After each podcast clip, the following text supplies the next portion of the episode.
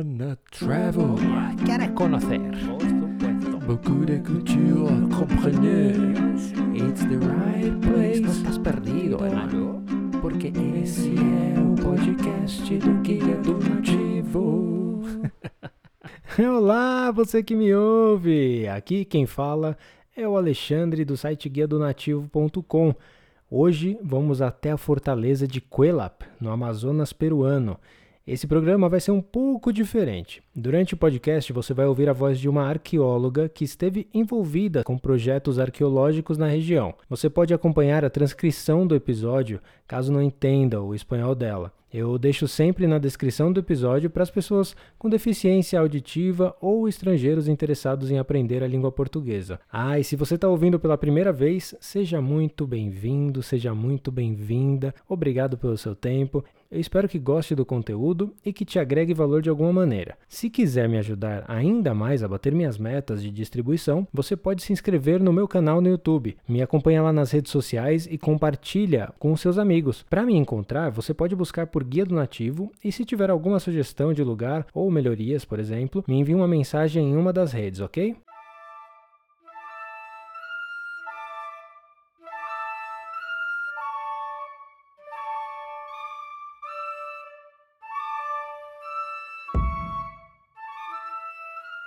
Mi nombre es Carla Cruzado, soy arqueóloga de profesión y trabajé en la sexta temporada, año 2010, en el proyecto arqueológico Cuela.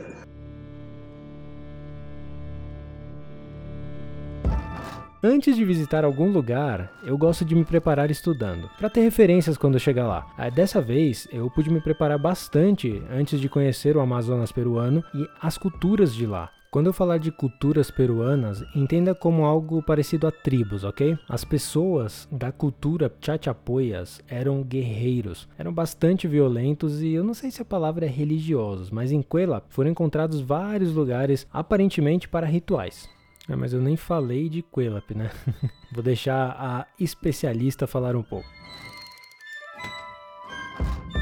Cuela se ubica en la parte alta del río Cubango. Está próximo al distrito de Tingo, provincia de Luya, departamento de Amazonas, a 3.000 metros sobre el nivel del mar. Se encuentra a 35 kilómetros en dirección sur de la moderna ciudad de Chachapoyas. A Fortaleza de Cuelap, ou apenas Cuelap, é uma cidadela amuralhada, não sei se existe essa palavra, mas ela foi recentemente encontrada e está a 3 mil metros de altura. Geralmente, quem visita a cidade de Chachapoyas encontra tours para conhecer esse lugar. Essa cidadela é realmente impressionante. A minha cabeça explodiu quando eu parei para refletir. Peraí, mas de onde eles tiravam água daqui, tão longe do rio? Eu fiz essa pergunta quando eu fiquei sabendo que no auge da civilização viveram umas 4 mil pessoas lá.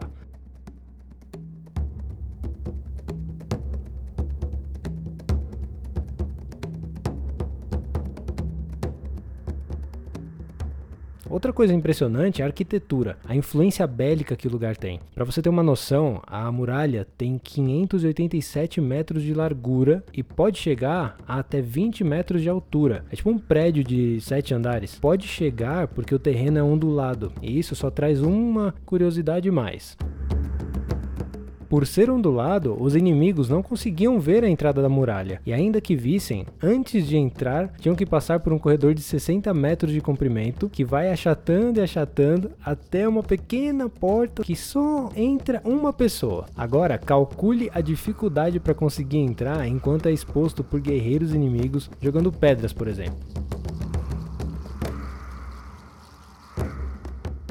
A muralha não servia apenas de proteção, mas também era onde enterravam os mortos. Lá foram encontradas mais de 65 tumbas.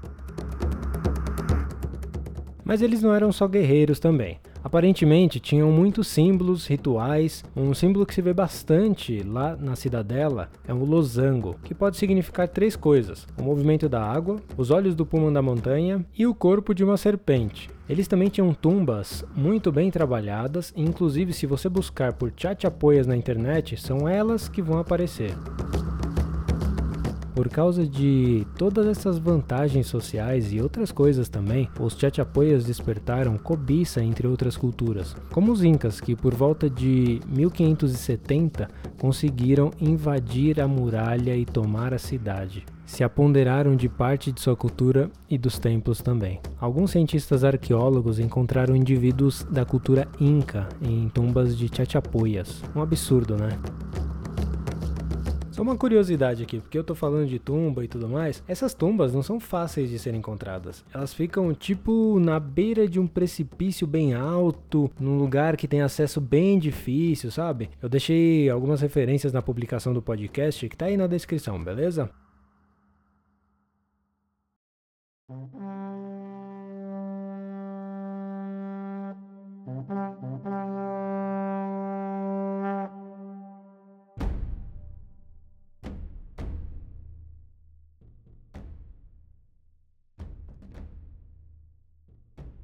Cuando íbamos a comenzar ya con las excavaciones para la investigación, tuve la oportunidad de conversar con los lugareños. Ellos nos apoyaban en la limpieza, las excavaciones y catalogaciones de los materiales que se podría encontrar. Ellos me mencionaban que cuando se encontraron con esta fortaleza, sabían que por ubicarse en su lugar, que esta fortaleza había sido construida por los chachapoyas. En ese momento quizás ellos no, no le tomaban mucha importancia, no lo veían como parte de su identidad cultural, porque no sabían en realidad cuál era la majestuosidad y la importancia que tenía esta fortaleza, este sitio arqueológico en sí. De alguna manera, cuando empiezan ya a realizar los estudios, eh, las investigaciones en cada etapa realizada, iban encontrando nuevas evidencias, cerámica, entierros, diferentes materiales. Ellos ahí iban enterándose de la importancia que tenía este sitio arqueológico, Cuela,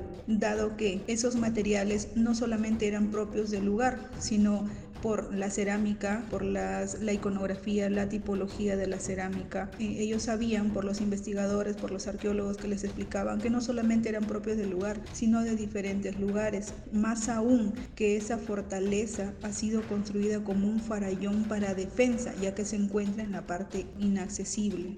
De ahí ellos, de ahí los lugareños empiezan a considerarlo, a considerarlo como parte importante de sus antepasados, de su identidad cultural y empiezan también a tomar conciencia en, poder conservarlo.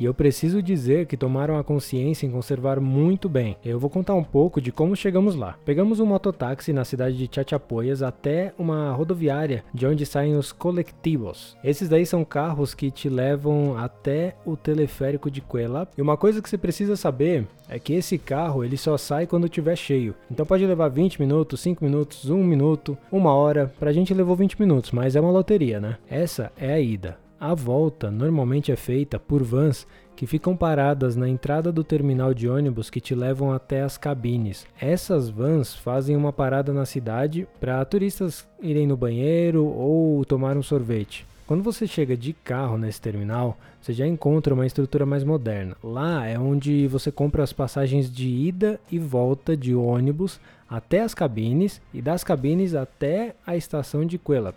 Ah, e eles só aceitam dinheiro peruano, nem tenta levar dólar, não aceitam cartão de crédito nem débito. Dentro do ônibus, a caminho das cabines, tem um guia eletrônico que vai repetindo informações de Quelap enquanto você viaja olhando as montanhas pela janela. e quando você chega lá na estação, já encontra uma fila para embarcar. O problema é que você precisa entrar nas cabines do teleférico em movimento, não é igual o Pão de Açúcar, por exemplo. Mas eu vou dizer que é emocionante. a, a, viagem de teleférico é de quase 20 minutos e vale por si só como um passeio, na verdade. Ah, e o desembarque é igualmente emocionante.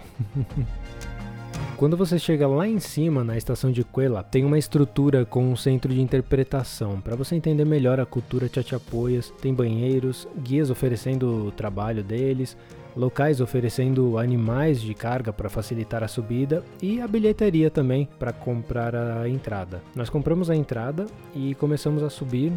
É uma subida de um quilômetro e meio mais ou menos, mas é bem tranquila.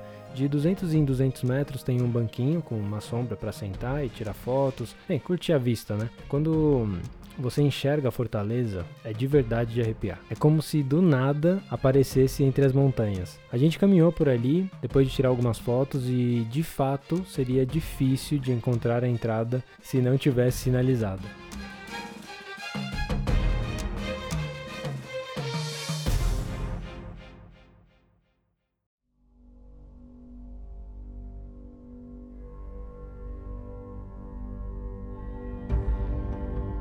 Depois que você passa pelo corredor, aquele lá que vai se afunilando e entra lá na cidadela, você encontra vários círculos de pedra e não entende muita coisa não. Mas era onde eles viviam. Tem um caminho de madeira que a gente tem que seguir. Ele passa por templos, casas, lugares que recebiam os viajantes, lugares que eles usavam para fazer rituais e outras estruturas também. Todas com aquele símbolo, o losango.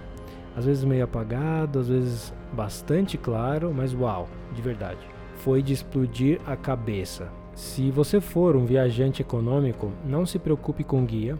O lugar tem várias placas que te mostram o significado das estruturas, mas vale a pena dar uma estudada antes de ir. É aquilo que eu falei no início do podcast. Quando você estuda e entende um pouco melhor o lugar, você tem mais referências. Então, por exemplo, o losango que eu vi fez muito mais sentido porque eu tinha lido a respeito antes, senão para mim ia ser só alguns riscos ali na pedra mesmo. Olha, esse é um programa para um dia inteiro. Ele é bastante cultural e econômico também. E eu recomendo para pessoas dispostas a caminhar um pouquinho, que gostam de montanhas e principalmente de história. Se você só gosta de história, não tem problema não. Para isso que eu faço esse podcast aqui.